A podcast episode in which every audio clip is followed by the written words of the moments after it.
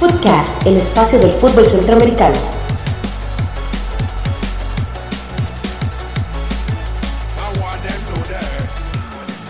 Muy buenas amigas y amigos de Footcast, el espacio del fútbol centroamericano. Bienvenidos al episodio número 11, hoy sábado 11 de noviembre del 2017. Estamos un día después del partido importantísimo entre el equipo de Honduras y el equipo de Australia, los representantes de la Confederación de la CONCACAF y de la Confederación Asiática de Fútbol en esta repesca de la FIFA para definir un boleto extra al Campeonato del Mundo Rusia 2018.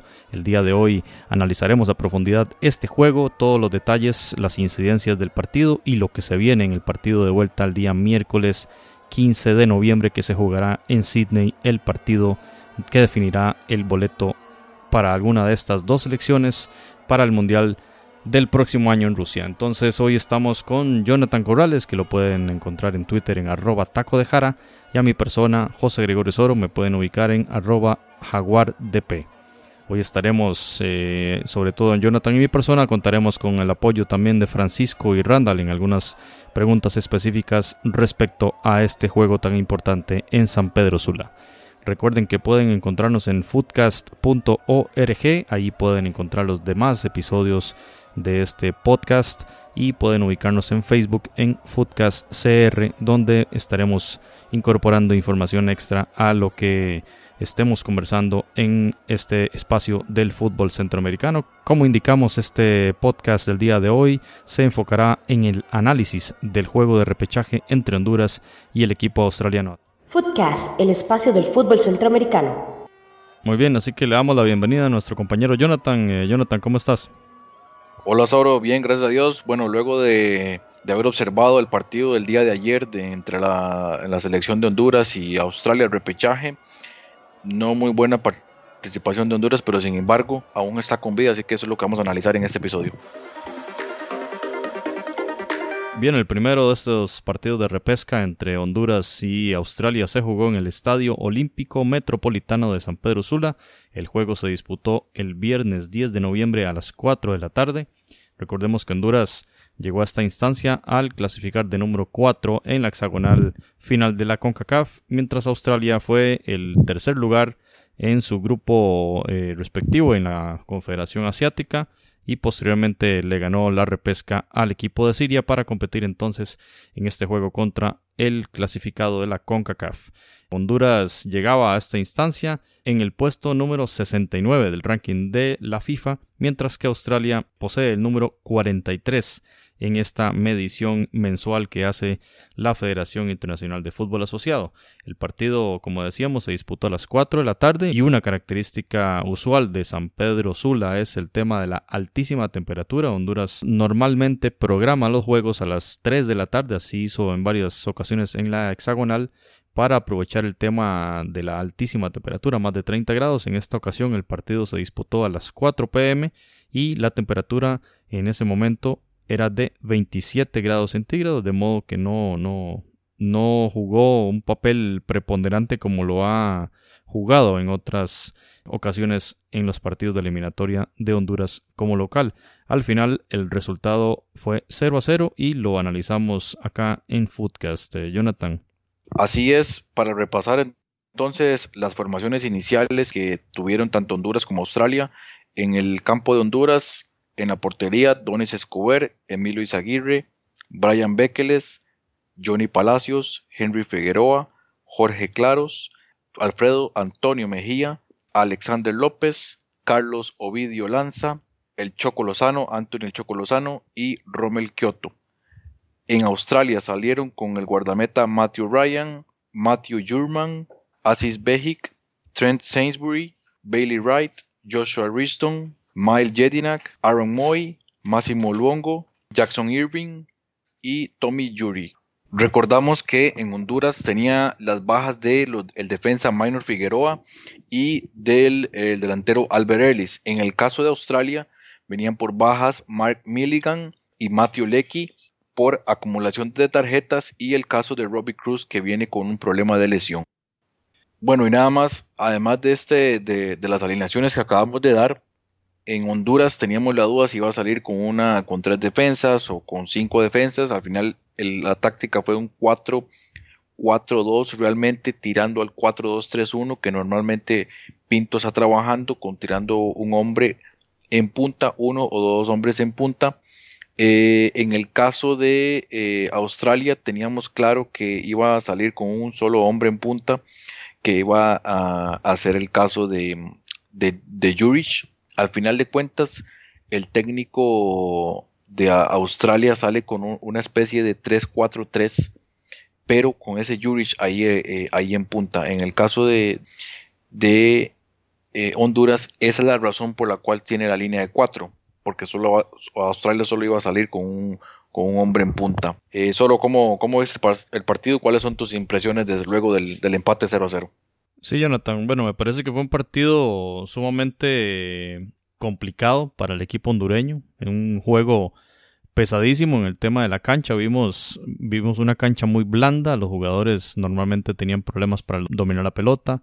Eh, una cancha si se quiere, resbalosa, ¿verdad? Eh, indicaban en la transmisión hondureña que había habido mucha agua en horas previas, de modo que la cancha no estaba en las mejores condiciones. Fue una de las críticas, inclusive de Ángel Postecoglu, al respecto del estado de la gramilla.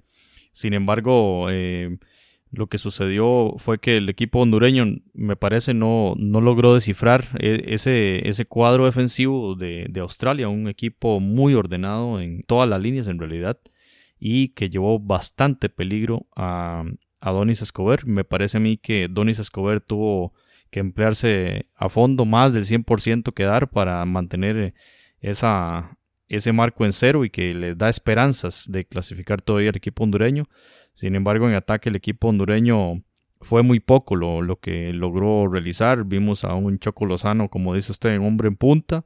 El sistema de Jorge Luis Pinto pretendía que tanto Kyoto como Lanza entraran por velocidad por las bandas y acompañara al Choco eh, por el centro en algún, alguna jugada de pared o en algún centro que el Choco pudiese impactar, pero no, no, no fue tan efectivo.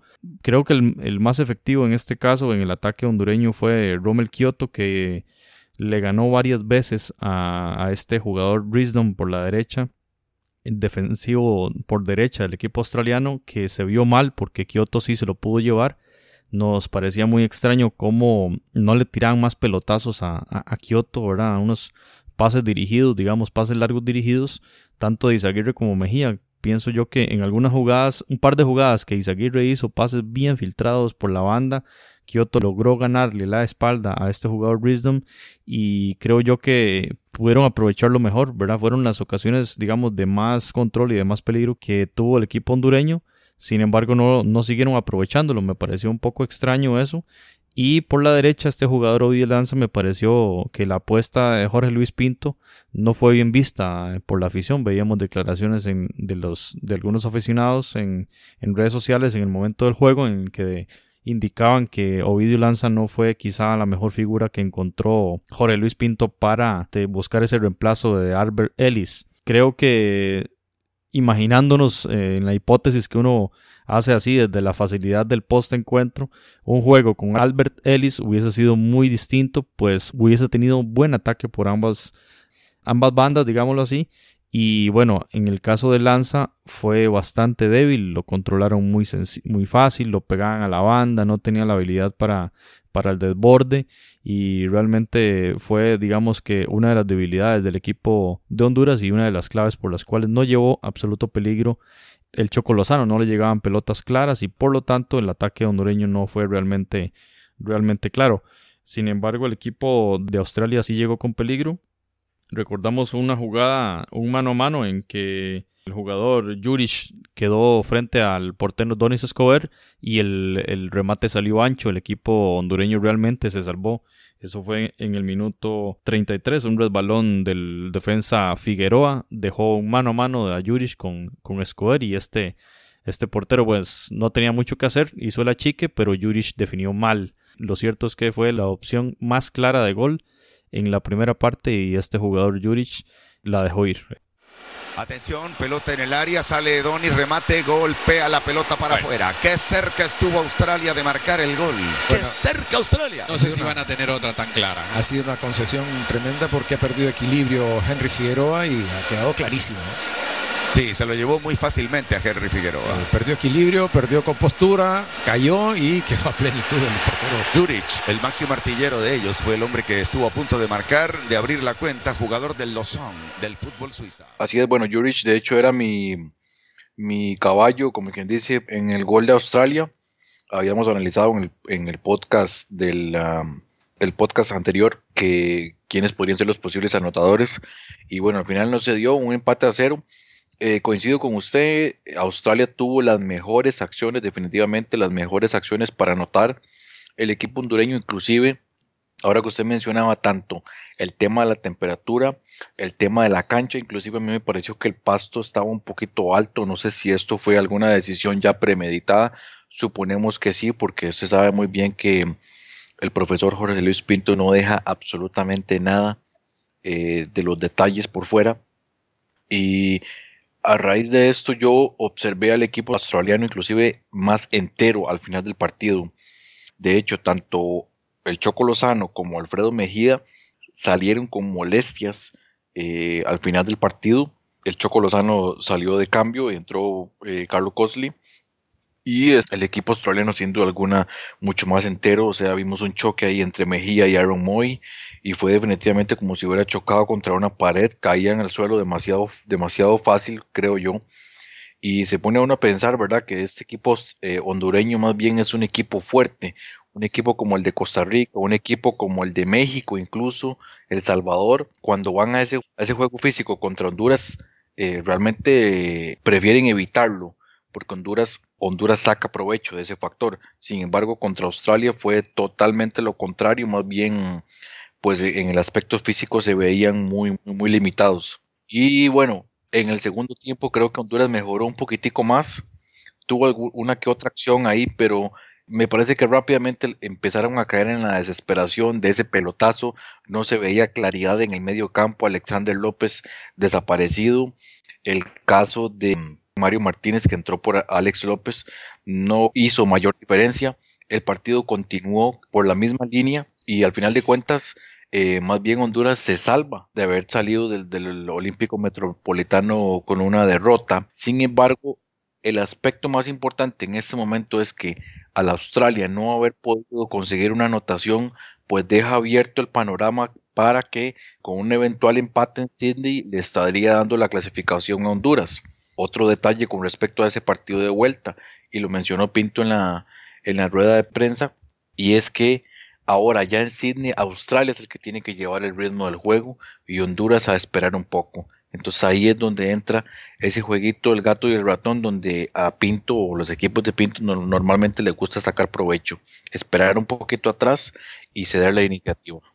Bien, de hecho, si uno toma en cuenta las jugadas de peligro, el equipo australiano llegó con mucho más peligro al arco de Donis Escobar. Contabilizó en el minuto 10 un remate de Luongo, casi anota y Donis Escobar logró salvar la jugada. En el minuto 20 y en el minuto 28 el remate de Irving, en el momento donde se dio una jugada polémica ahí que casi pita penal el árbitro, pero lo cierto es que al final resultó un saque de puerta, fue un cabezazo hacia atrás tratando de bañar al portero que salió con mucha fuerza. En la jugada resulta golpeado el delantero australiano, pero la pelota logra bañar a Escobar, pero pasa muy por encima del poste, de modo que fue, la, fue jugada de peligro, pero no, no llegó a anotación. Y en el minuto 33 fue la jugada determinante donde resbala Figueroa, Juric queda mano a mano con Escobar y la pelota sale ancha y en el segundo tiempo un cabezazo en el 53 de Juric y que Escobar saca muy bien. En el fondo, para mandar la pelota al equipo de Australia que viene tocando, destapado. Está Bekic por el otro lado. Siguen avanzando. Cuidado con el equipo de Australia. Se van metiendo al área. Va a venir la pelota de atrás con este centro, el cabezazo. Donis Escobar al tiro de esquina. Esta es la progresión de ataque del equipo contrario que en base a elaboración, ahí va, ahí va, creciendo, creciendo. Y hasta que nos acabamos de salvar otra vez porque Donis ha estado muy bien ahí. Cabezazo de, de Tommy Juric. Parecía que la pelota salía, ¿no? Y cómo se levanta, espigadísimo Yuris y con las dos manos Donis la, manda a la final. Creo que la pudo haber tomado. Mm, Me parece algo complicado. al contrario, era... Fueron cuatro jugadas muy claras de gol del equipo australiano. Y por el contrario, en el equipo hondureño contabilizo una jugada en el 26 donde Ovidio lanza, le llega la pelota para cabecearla plena, pero le sale muy mal, muy desviado el, remate. Una oportunidad, fue la mejor oportunidad de Honduras en la primera parte y tuvieron que esperar hasta el minuto 81, ya cuando Carlos Cosley estaba en el, terreno de juego. Una, un muy buen pase desde media cancha. Eh, le queda plena a Cosley esas jugadas que le gustan, correrla, tirarla para adelante y luego rematar furibundo al marco contrario en, este, en esta ocasión lo logró hacer, hizo toda la jugada bien, corrió la pelota a pesar de las circunstancias de la cancha, le, le llegó bien, la pateó bien, el remate iba muy fuerte, iba directo a Marco y Ryan hizo una excelente jugada y salvó al equipo australiano. Y con la pelota en el medio la tiene Claros. Claros manda un pelotazo. Puede ser peligro de gol. Atención, viene Costley. Viene Costley. Está en el área. Costley tira Costley y correr. Violento zurdazo de Carlos Costley. Le quemó las manos al guardián Ryan. Cerca, cerca el pase de Claros. Entra Costley de zurda. Le pega y le quema las manos. Pues hablaba de desconexión y inmediatamente ha conectado un pase Claros para dejar contra el portero a Costley. Lamentablemente el remate, aunque es potente y fuerte al marco. Va eh, digámoslo así que en llegadas eh, claras, 4 contra 2, 4 del equipo australiano, 2, bueno, una más o menos clara de Honduras y la otra una oportunidad que dejó de cabezazo eh, Ovidio Lanza.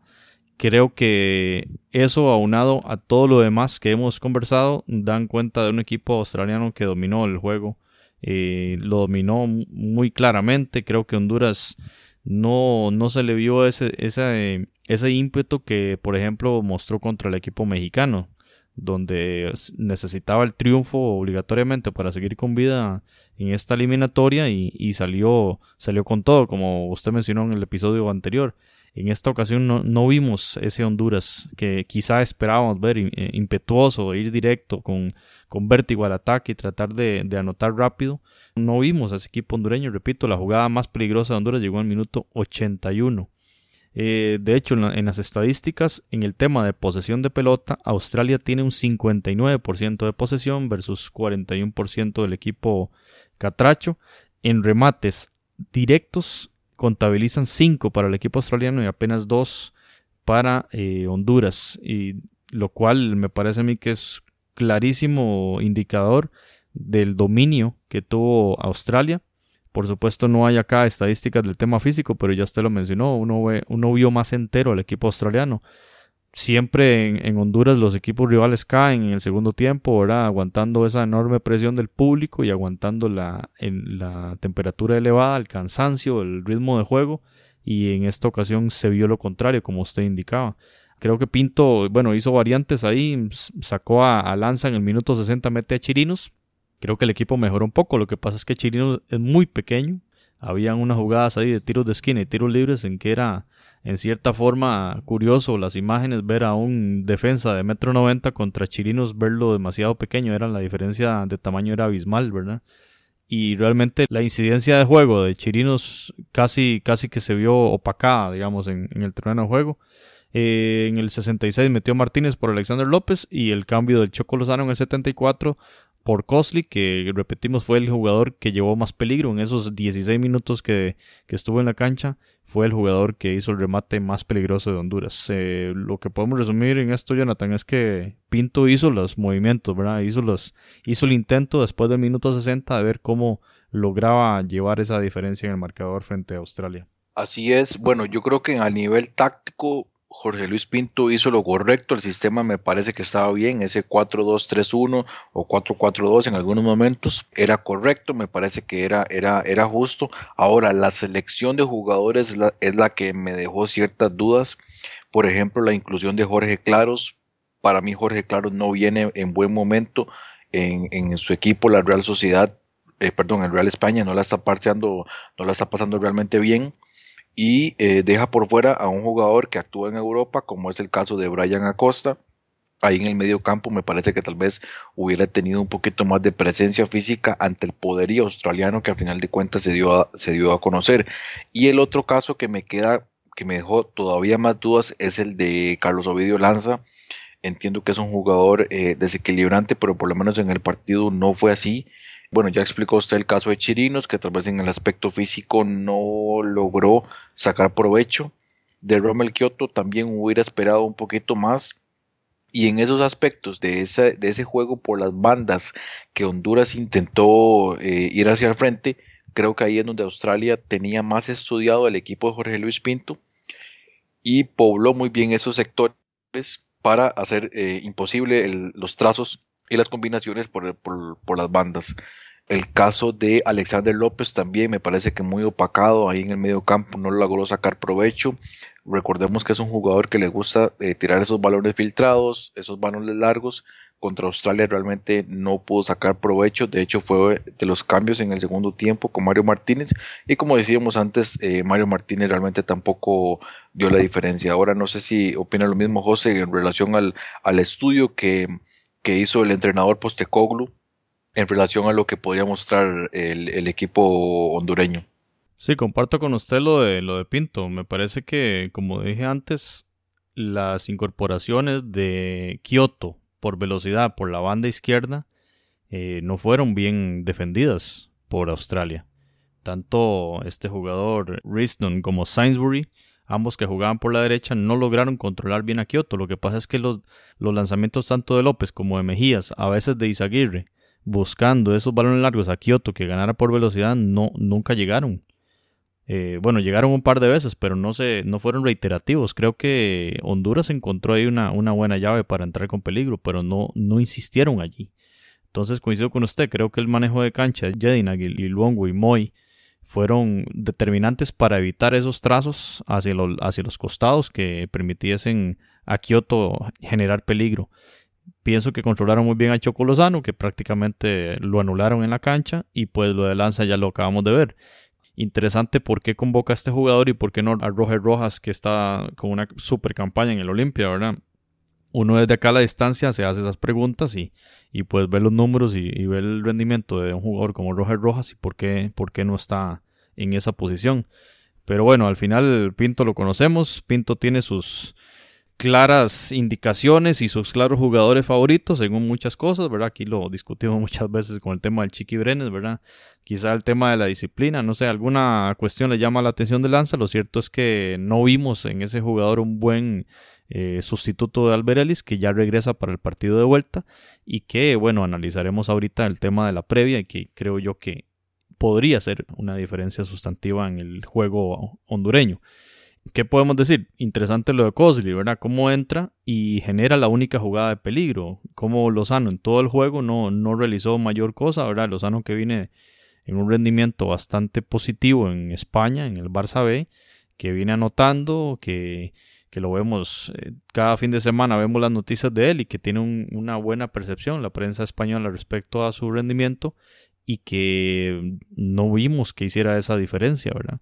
Lo otro en el tema australiano, Juric, eh, bueno, a pesar de que usted, Jonathan, le ponía la fichita que iba a ser el, que, el anotador del gol australiano, me parece a mí que le falta jerarquía a este delantero. Siento que si tuviese un delantero de mayor jerarquía, Australia hubiese ganado el juego con un par de goles, ¿verdad? Con las jugadas que tuvo este delantero.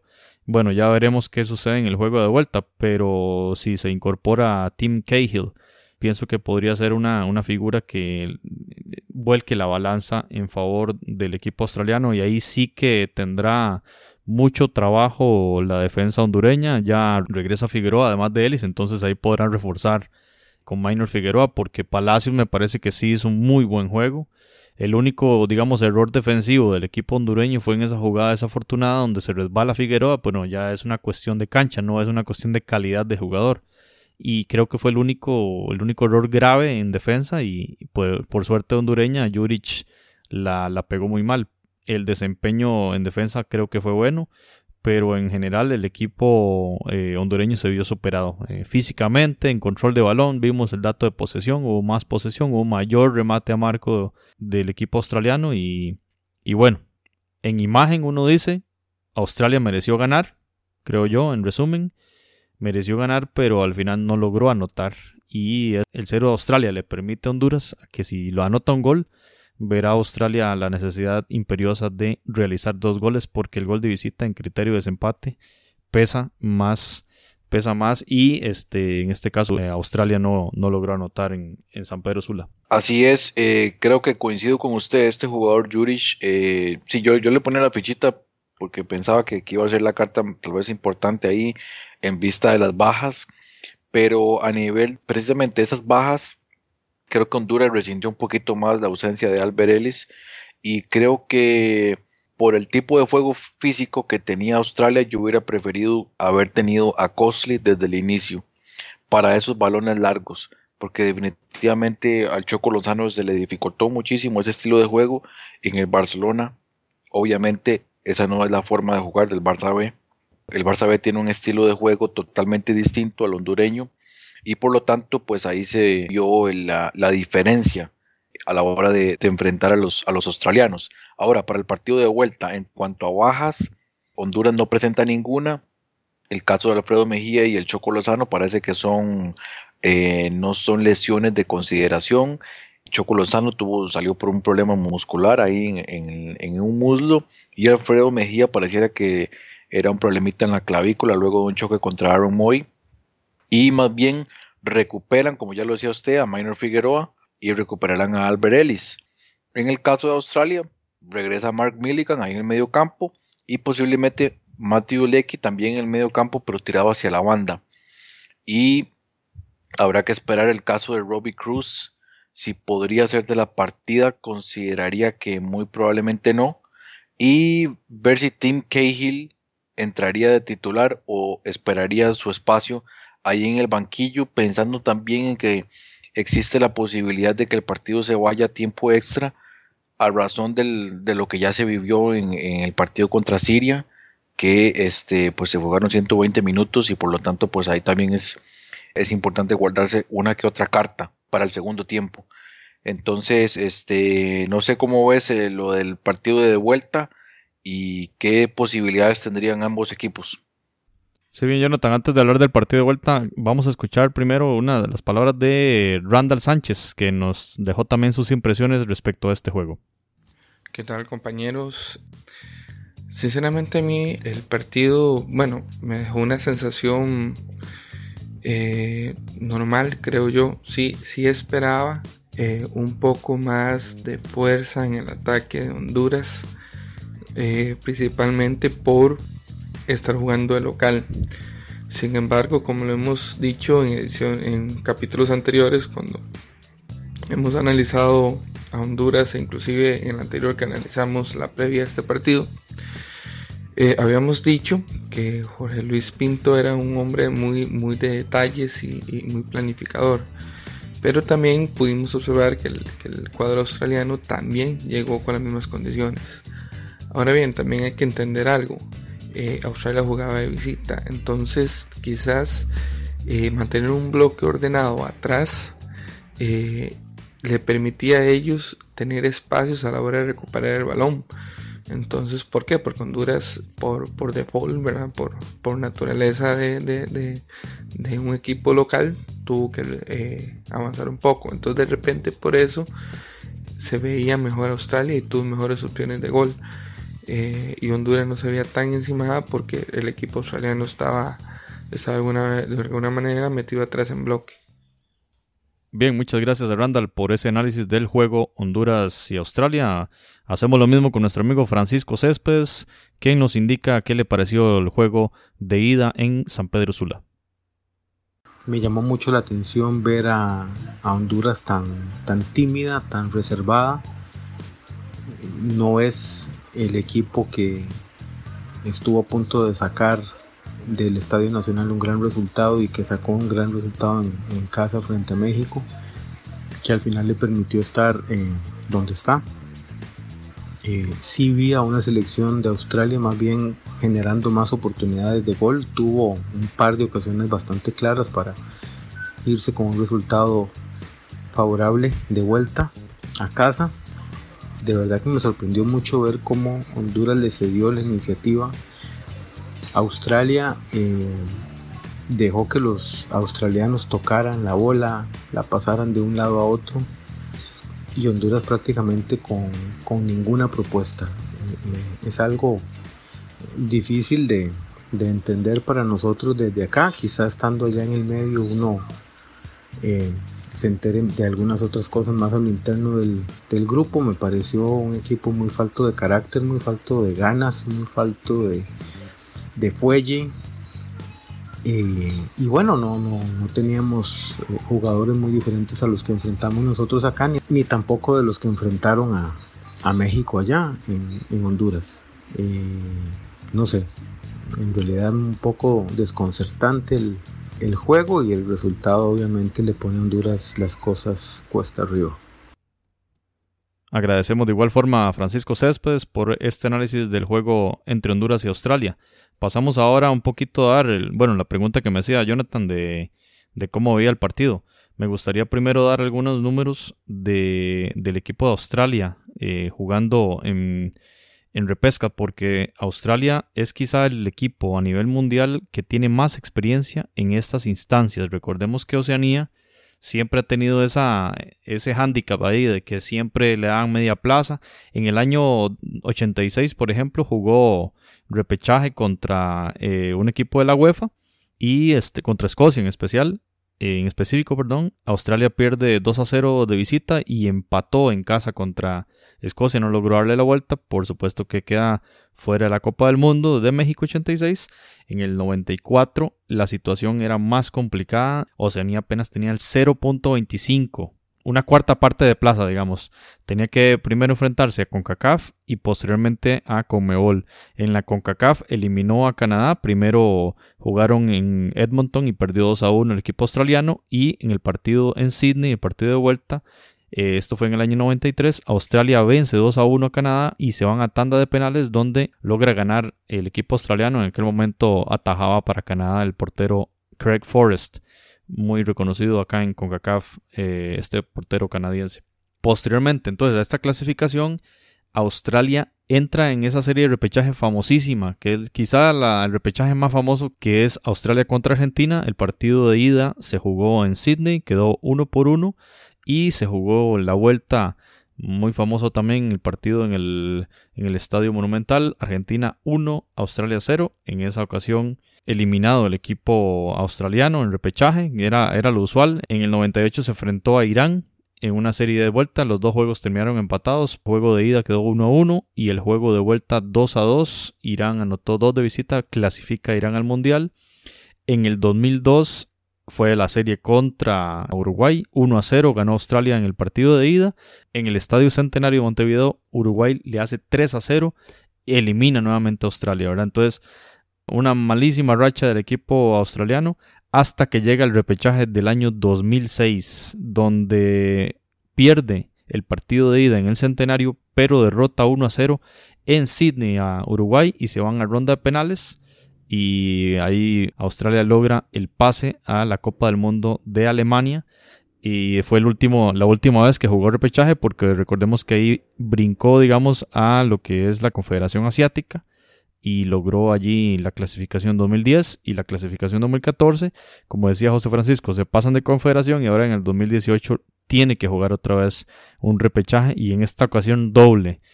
Un repechaje doble porque jugó contra Siria y jugó ahora contra el equipo hondureño. En resumen, el equipo australiano ha disputado cinco series de repechaje y solo una vez ha clasificado y que fue para, para el Mundial de Alemania 2006 cuando le ganó a Uruguay, lo que acabamos de mencionar, y que posteriormente en el 2010 ya jugó la eliminatoria para la Confederación Asiática. Entonces tiene cuatro experiencias de eliminaciones, 86, 94, 98 y 2002, y enfrenta esta sexta ocasión con Honduras y de momento entonces están empatados, todo se definirá en el juego de vuelta. Ahora bien, si uno repasa los resultados en Australia, veámoslo desde el 86. En contra Escocia empató a cero. En el 94 era doble repechaje, ganó 2 a 1 contra Canadá y luego empató a 1 con Argentina. Entonces vean, vean los resultados que obtiene Australia en, jugando como local. En el 98 empató 2 contra Irán. En el 2002 le ganó Uruguay 1 a 0 y en el 2006 le ganó Uruguay 1 a 0. En esas ocasiones Australia no ha perdido como local. Ese dato es muy importante. Australia se mantiene invicto como local en la serie de repechaje para las diferentes clasificaciones al mundial que acabamos de mencionar. Correcto, a pesar de que muchas veces Australia no ha llegado como favorito a esos partidos de repechaje, en casa se ha hecho, se ha hecho valer, al menos no ha caído derrotado. Recuerdo muy bien ese, ese famoso repechaje en el 94 contra Argentina, durísimo fue para la selección albiceleste con Diego Armando Maradona, realmente un tema muy interesante. Argentina, recordemos que en ese mundial tenía equipo para ser campeón y pasó lo de Maradona. Creo que sí, definitivamente Honduras llega a jugar a Sydney con una desventaja histórica, pero ojo, que un empate en goles le estaría dando la clasificación al equipo catracho. Es correcto, ese dato es, no es poca cosa también. Sin embargo, sí, eh, históricamente entonces Australia se mantiene invicto. Si echamos a valer la historia, en este caso como algo determinante, le serviría los empates que consiguió, por ejemplo, que consiguió Argentina en el 93. Bueno, y ahora repasemos la historia de repechajes en los que ha participado equipos de la CONCACAF. En el año 62 para el Mundial de Chile, la Confederación apenas tenía media plaza y tuvo que jugar un repechaje contra la Comebol. En aquella, en aquella ocasión México se enfrentó a Paraguay y le venció en Ciudad de México 1 a 0 y el empate en Asunción 0 por 0. México clasificó. En el 94, la historia que acabamos de hablar de Canadá, donde pierden esa repesca contra Oceanía. 2 a 1 eh, ganó Canadá y luego perdió 2 a 1, pero en penales eh, el equipo canadiense queda fuera. En el 2006, este es importantísimo, en 2006 Trinidad Tobago resultó cuarto en hexagonal de esa eliminatoria y se enfrentó al clasificado de Asia, que en aquel momento era Bahrein. El partido de ida en Puerto España quedó uno por uno y eh, bueno, todo el mundo entonces daba por hecho que la tenía cuesta arriba el equipo trinitense, pero logra ganar de visita en Bahrein el 16 de noviembre de 2005.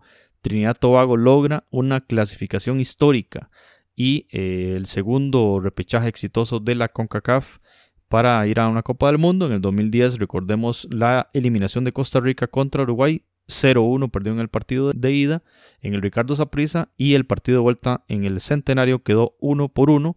Uruguay clasificó a esa Copa del Mundo, entonces fue un fracaso de CONCACAF. Y en el 2014, recordemos la situación de México, que resultó en una de las eliminatorias más grises del equipo mexicano logra quedar de cuarto lugar, jugó contra Nueva Zelanda, contra el clasificado de Oceanía, le derrotó 5 a 1, bastante holgada la primera victoria en el Estadio Azteca, y el partido de vuelta Nueva Zelanda 2, México 4. Entonces, de cinco series de repechaje de la CONCACAF ha logrado tres clasificaciones en el 62, en el 2006 y en el 2014 y dos eliminaciones en el 94 Canadá y en el 2010 la selección de Costa Rica. Unos datos que nos dan cuenta también de lo que ha sucedido con la Confederación en estos repechajes históricos para mundiales. Ahora bien, siguiendo con el tema de las posibilidades de Honduras, acá usted me hacía llegar el tema de, de los porcentajes que tenía Mr. Chip antes del partido de ida, que era Honduras un 51 y Australia un 49. Esos porcentajes que él dio eran porcentajes subjetivos, no eran estadísticos como algunas veces él los da. Eh, el Soccer Power Index de ESPN daba favorito a Australia, eso lo habíamos dicho en el, en el anterior podcast. Ahora el Soccer Power Index de ESPN le está dando a Australia un 62% de, de probabilidad de clasificación bastante alto, pero aún así Honduras queda con ahí con una especie de 38% aproximadamente, en donde pues aún tendría algún tipo de chance, sobre todo por el tema de las del empate con goles. Y según el mismo Mr. Chip eh, colocó otro dato importante que solamente dos de ocho selecciones se han clasificado al mundial tras haber empatado a la repesca con un 0 a 0 en casa. Y fue precisamente Australia contra Corea del Sur en el 74 y el otro que lo hizo fue Grecia contra Ucrania en el 2010 al ganar 0-1 el partido de vuelta jugado en Donetsk. Así que bueno, antes de entrar al tema futbolístico de, lo que podría ser el partido de vuelta, usted también tiene el tema sobre lo del viaje, el traslado en avión, que hay ahí un tema bastante importante. Es muy importante en el sentido del descanso que pueden tener los jugadores de ambas selecciones, de ambas representaciones, En el caso australiano, bueno, la empresa Qantas, que es patrocinadora de la Selección Nacional de Australia, pues bueno, coordinaron con ellos y obviamente hicieron un viaje de San Pedro Sula tras el juego en Honduras, volaron vía Hawái, eh, ahí hicieron una escala y luego siguieron hasta eh, Sydney, el vuelo de 18 horas, creemos a esta altura de en el momento de grabación ya debe estar por llegar el equipo australiano Mientras tanto, Honduras se desplazó en la noche del día viernes hacia Los Ángeles, California. Llegaban a la una de la mañana del sábado, amanecer sábado, llegaban a Los Ángeles. El día de hoy sábado realizaron un entrenamiento regenerativo y salen hasta el día domingo para Australia. Entonces se dice que Australia llegará a Sydney 24 horas antes que el equipo hondureño. Y esto, si bien alguien podría pensar que es un, detalle este, sin importancia, creemos que para efectos de una competición deportiva de alto, de alto nivel son detalles que al final cuentan en el, en el sentido de los desplazamientos y demás. Ellos contaban con un avión eh, muy grande solo para, solo para los jugadores australianos y pues imagínense ustedes lo que es volar en, en un avión solo para usted. Usted puede eh, tomar varios asientos, ir eh, acostado, eh, tomar los asientos de primera clase y demás. Mientras tanto, Honduras tuvo que enviar, según decía Diario 10, enviar en primera clase a aquellos que iban a ser titulares en el partido de vuelta para que fueran descansando en ese extenso viaje porque además era un, era un vuelo comercial, ¿verdad? El que va a Los Ángeles. Entonces, diferencias económicas que inciden en la situación deportiva eh, se calculaba que el costo de un charter desde San Pedro Sula hasta Sydney era de 900 mil dólares.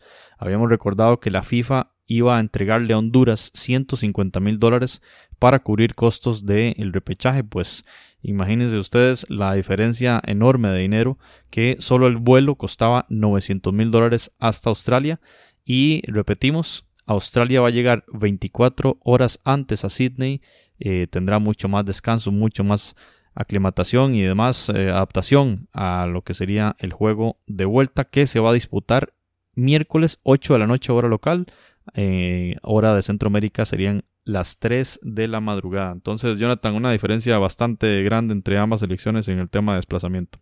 Así es, definitivamente, y ahí se nota cuando Australia tiene una gran experiencia en el tema de la logística, de lo que es un partido de repechaje hacia este lado del, del charco, y este, lo tienen bien clarito. Y si no, vean el caso, por ejemplo, eh, de Nueva Zelanda, que tiene que hacer un traslado realmente bastante importante, todavía más que lo que está haciendo Australia. Pero Australia ya tiene muy bien eh, definido todo este aspecto y no escatiman ningún tipo de del aspecto económico para lograr la máxima el máximo confort de los seleccionados de cara a ese partido de vuelta.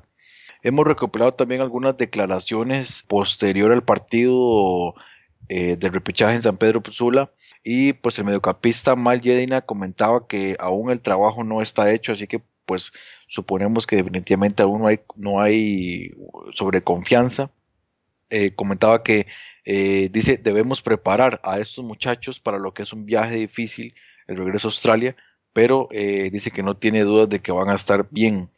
Por otro lado, también comentó que el, resultado de empate a cero lo toma como positivo y que estuvieron más cerca de haber conseguido la victoria. Por su parte también el entrenador Ange Postecoglu comentó que el equipo se vio fuerte, que tuvieron oportunidades de gol, pero no se dieron y que pues le da también cierto crédito al equipo hondureño. También le preguntaron si se siente con ventaja por cerrar en casa y comenta que Sé que se puede complicar las cosas con un gol de Honduras en Australia, pero el resultado me satisface para ir a jugar en casa. También agregó, la cancha no era adecuada y tampoco el clima. Tim Cahill estaba listo, pero decidí no arriesgarlo para el estado de la cancha. En relación a Tim Cahill, ahí también eh, revisando su cuenta de Twitter, agradeció a todo el público hondureño por la hospitalidad brindada en el país catracho Así que pues una flor en el ojal por parte de todo el, servicio al cliente, de todo donde, lo atendieron y también la afición se mostró con mucho respeto hacia él. Pues ahí brindó ciertos autógrafos y algunas fotografías con algunos aficionados. Es admirable eso Honduras, este Jonathan. Recordemos cuando fue Costa Rica en el, partido en, Honduras, cómo fue recibido muy bien eh, Keylor Navas, ¿verdad? A pesar de ser selecciones contrarias que estaban disputando por una competición, por un puesto en el Mundial y, y ese trato, recibir ese trato de parte de los aficionados hondureños realmente admirable. Yo creo que el hondureño es un apasionado del fútbol y ahí más que la camiseta pesa la pasión por el deporte y, y muy admirable también lo que Tim Cahill hizo que en realidad eh, era necesario, ¿verdad? Después de una polémica en la que se vio envuelto por declaraciones respecto a la seguridad con la que iba a tener el equipo de Australia en su visita a San Pedro Sula. Hablaban del tema de la seguridad y demás. Por dicha, al final todo resulta muy bien en la parte de, relaciones entre las, entre las partes y, y que no, no, sucedió nada extra deportivo, lo cual es bastante bueno para el deporte. Y bueno, estas declaraciones de, de Postecoglu sobre Tim Cahill lo que dicen es que va a jugar en, en, en Sydney. De fijo va a jugar porque dice que él decidió por la situación de la cancha y del clima no arriesgarlo, pero eh, implícitamente lo que dice es va a jugar en las condiciones eh, positivas o favorables que contará en Sydney. Por su parte le preguntaron a Pinto sobre si había sido el peor partido de Honduras y bueno, Pinto siempre tiene demasiada habilidad en la hora de responder y habló que era un partido muy, muy difícil, que era un equipo de mucha clase, de gran equilibrio y él reconoce que siente que jugadores suyos se cansaron y que eso les afectó, pero que se va feliz con el resultado. Interesante que los dos entrenadores indican esto, se van felices con el resultado. Bueno, este Pinto se va feliz, eh, entre comillas, pero sabe que un gol allá en, en, en Sydney puede significar algo muy importante para el equipo hondureño. Dice que se puede ganar de visitante, a ellos les toca, les toca arriesgar, se refiere al equipo australiano. El partido sí dice será de tú a tú y no se van a encontrar con un equipo fácil. Australia tiene cosas, es un equipo pesado con muy buen juego aéreo y que saben controlarlo, pero que él no ve que el juego de Honduras haya sido desastroso. Bueno, es otra característica de Pinto que siempre ve lo positivo aunque el partido estuviese mal, ¿verdad? Y es interesante las declaraciones donde indica que va a ir a atacar al equipo australiano. Vamos a ver qué tan cierto es esto. Lo cierto es que Albert Ellis también se le fue consultado sobre el partido indica que, van a entrar con todo para el partido de vuelta. Dice que ya vio a los defensas australianos y que les pueden hacer daño, se refiere a los delanteros del equipo hondureño. Y termina diciendo Albert Ellis que llevan cierta ventaja el equipo de Honduras porque el empate con goles les clasificaría y tienen que hacer un gol a como sea. Pueden hacerle mucho daño y que espera que eso sea lo que suceda en el juego de vuelta en Sydney, Jonathan. Correcto, sí, eh, me parece que el profesor Pinto lo tiene muy claro. Ahí es donde yo comentaba antes que el partido en Australia va a ser completamente distinto, porque ahí es donde el equipo australiano tiene que llevar la iniciativa y el equipo hondureño se puede sentar un poquito más atrás y esperar los espacios, esos espacios que Australia no le dio en San Pedro Sula. Entonces, ya empecé a notar en redes sociales que mucha, mucho medio no hondureño, eso sí, mucho medio no hondureño, decía que ya Honduras estaba prácticamente eliminado contra la pared, cuesta arriba y ese tipo de, adjetivos. Pero es que a mi criterio Cuesta Arriba ha estado siempre, la eliminatoria, es un repechaje, es un repechaje durísimo. Ahora usted repasaba los, los repechajes anteriores de CONCACAF y de, y de Oceanía, realmente marcadores muy cerrados, inclusive tiempo extra y penales, a pesar de grandes favoritos como Argentina y Uruguay. Inclusive Uruguay contra CONCACAF también la vio difícil. Entonces, ahí en donde yo creo, considero que el partido aún está abierto y alguno de los dos equipos debe salir por la victoria y en este caso le va a tocar a Sydney llevar esa iniciativa y veremos si Honduras logra mantener su arco en cero o al menos defender correctamente, pero sobre todo necesitan al menos una anotación para lograr esa clasificación. El 0 a 0, bueno, el 0 a 0 sería el único resultado que llevaría al encuentro a un posible tiempo extra, pero yo bajo mi criterio lo veo difícil. Creo que al menos se va a dar una anotación y el partido podría decidirse, eh, o, el partido se va a decidir en 90 minutos. Repasando el tema de la forma en que llegan ambos equipos al partido de vuelta. El caso de Honduras no pierde un partido eliminatorio desde el 3 a 0 que le propinó México en el Estadio Azteca había perdido posteriormente en Copa Oro contra el mismo rival México. Y el caso de Australia, el último partido que perdió fue contra Japón por la eliminatoria de visita y eso fue el 31 de agosto. Así que bueno, ambos equipos llegan en una forma similar, llevan varios partidos de no perder y suman un nuevo empate. Así que pues en cuanto a resultados, creo que ambos equipos llegan eh, muy similares. En efecto, Jonathan, eh, Honduras llega con cinco juegos invicto contra Australia, contra México, en, que le ganó 3 a 2 en Honduras, el, juego en San José, el 1-1 contra Costa Rica, el empate Honduras-Estados Unidos y la victoria de visita en Trinidad y Tobago. Entonces Honduras llega, digamos que un rendimiento no el óptimo, pero sí llega invicto y es, es muy importante. Y este, lo que usted mencionaba, el caso australiano también, antes del juego en Honduras, esa victoria en tiempo extra contra Siria. Eh, pero el juego entonces en los 90 quedó uno por uno. Entonces ese marcador, que es el resultado más reciente, el partido más reciente de Australia como local, terminó 1-1. Si fuésemos a cábalas, ahí en ese escenario, Honduras pasaría al campeonato del mundo. Pero escuchemos ahora qué nos tienen que decir nuestros amigos. Vamos a escuchar primero a Randall Sánchez sobre su opinión, cómo vislumbra el juego de vuelta Australia contra Honduras. Eh, yo creo que la dinámica se va a invertir un poco y ahí es donde yo creo que Honduras va a tener un poco de ventaja. ¿Por qué? Porque como lo dije en mi intervención anterior, eh, Australia vino a hacer un bloque defensivo, ¿verdad? Muy ordenado, eh, presionando inclusive desde el medio campo lo que le permitía verse mejor en el ataque porque tenía más posibilidades del contragolpe.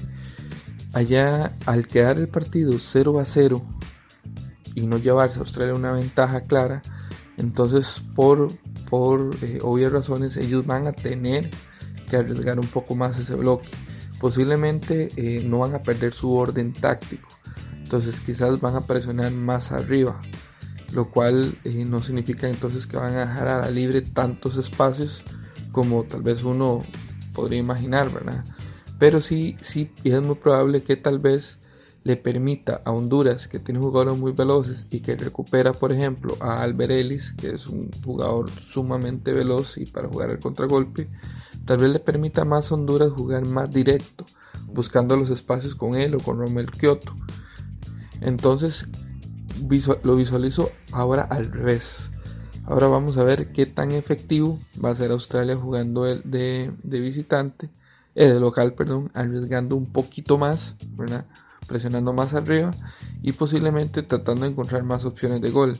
Y vamos a ver qué tanta libertad van a tener los hondureños al jugar, ahora al tomar ellos el papel más de, de orden y de recuperación del balón. Que también lo hicieron acá allá en Honduras, pero de alguna manera siempre con la presión de, ir adelante. Entonces yo creo que podrá ser un partido más sencillo para Honduras en comparación con este. Pero igual, igual, igual con un grado de dificultad bastante, bastante fuerte. Muy bien, ahora escuchemos a Francisco Céspedes que tiene que decirnos sobre sus observaciones, cómo entiende, cómo comprende este juego de vuelta entre Australia y equipo hondureño. El juego de vuelta, pues, eh, pareciera sumamente favorable para Australia, que va a jugar en casa. Y bueno, uno pensaría que con la propuesta que se dio ayer, en realidad eh, los australianos tienen más para sacar esta, esta serie. Habrá que ver qué, tanto peso tiene sobre los jugadores de ambos equipos, de ambas selecciones, el, el viaje tan largo. Eh, pero bueno, de seguro que ya los, cuerpos técnicos y los preparadores físicos tienen que haber contemplado todos esos escenarios. He escuchado varias veces por ahí que un empate con goles le favorece a Honduras, no importa cuál sea el marcador, pues, pues sí, suena relativamente fácil decirlo, pero si Honduras no, no fue capaz ni siquiera de hacer un gol en casa, a uno le pensaría que nada indica que va a ser más, más sencillo fuera.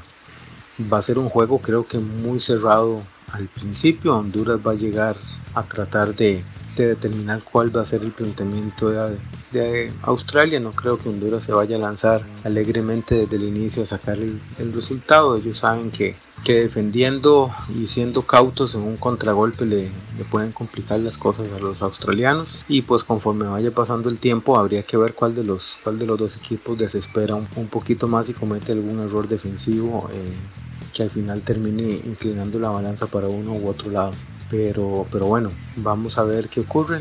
Al menos vamos a ver otro juego poco vistoso como el del viernes, pero en estas instancias la verdad es que no nos, no nos preocupamos mucho por la belleza del juego y por el estilo y por la gracia, sino por, por el tema de resultados. Ya vendrá eventualmente un momento para replantear algunas cosas y, y preparar al equipo que al final sea el clasificado para, para la instancia mundialista, para la fase final. Bueno, recordemos entonces que el juego de vuelta Australia contra Honduras se disputará el miércoles 15 de noviembre, 3 de la madrugada, hora de Centroamérica. 3 de la madrugada, hora de Centroamérica. Ese miércoles estaremos haciendo grabación del siguiente episodio, el número 12 de Footcast, y ahí explicaremos qué sucedió finalmente en este juego de repechaje. Esperemos que Honduras logre eh, encontrar la clave para poder hacer el gol que le hace falta, un empate con goles o la victoria que le llevaría a la Copa del Mundo. Así lo esperamos, como dijimos en las fichitas del episodio anterior.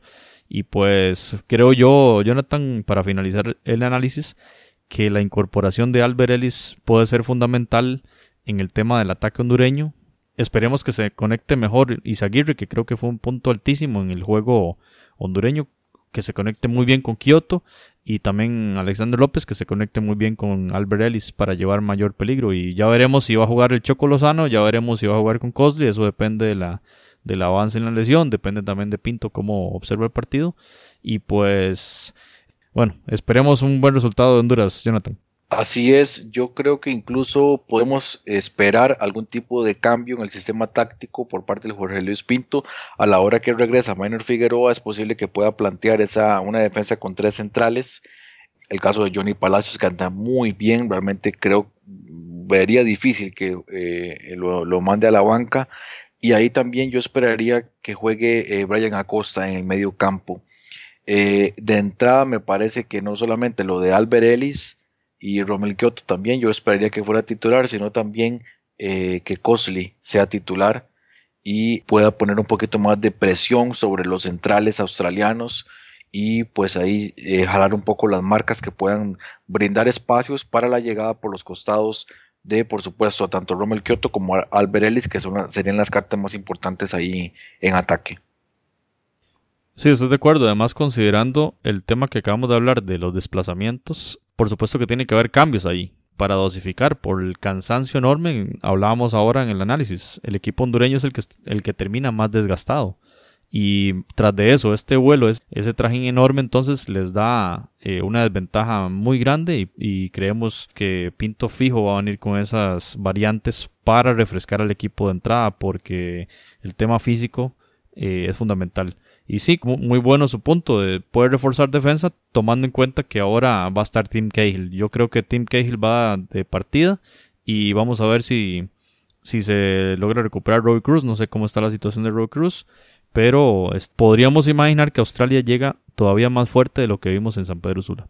Así es, y si Australia pone eh, eh, una, un ataque un poco más reforzado con dos o tres, tres delanteros o tres jugadores eh, posicionados en, el frente de ataque, ahí es donde entraría en juego una posible línea de cinco que juega ahí Bekeles, Palacios, Minor Figueroa, Henry Figueroa y Zaguirre, que como usted decía fue un punto alto. Entonces creo que ahí el sistema táctico de Pinto es donde va a cambiar.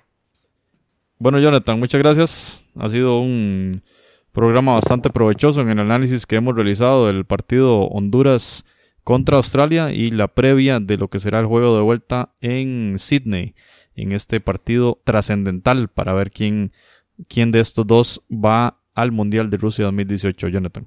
Así es, un placer haber estado en este episodio 11. Los esperamos a partir del miércoles, donde vamos a, realizar la grabación para el episodio número 12, en donde por supuesto vamos a tener el análisis del partido de vuelta y también un análisis de los partidos amistosos que disputaron tanto Costa Rica como Panamá.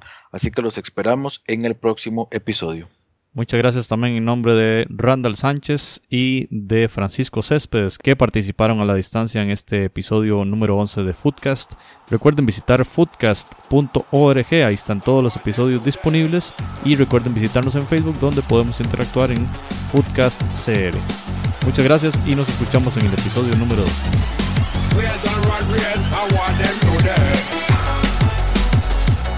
Footcast, el espacio del fútbol centroamericano.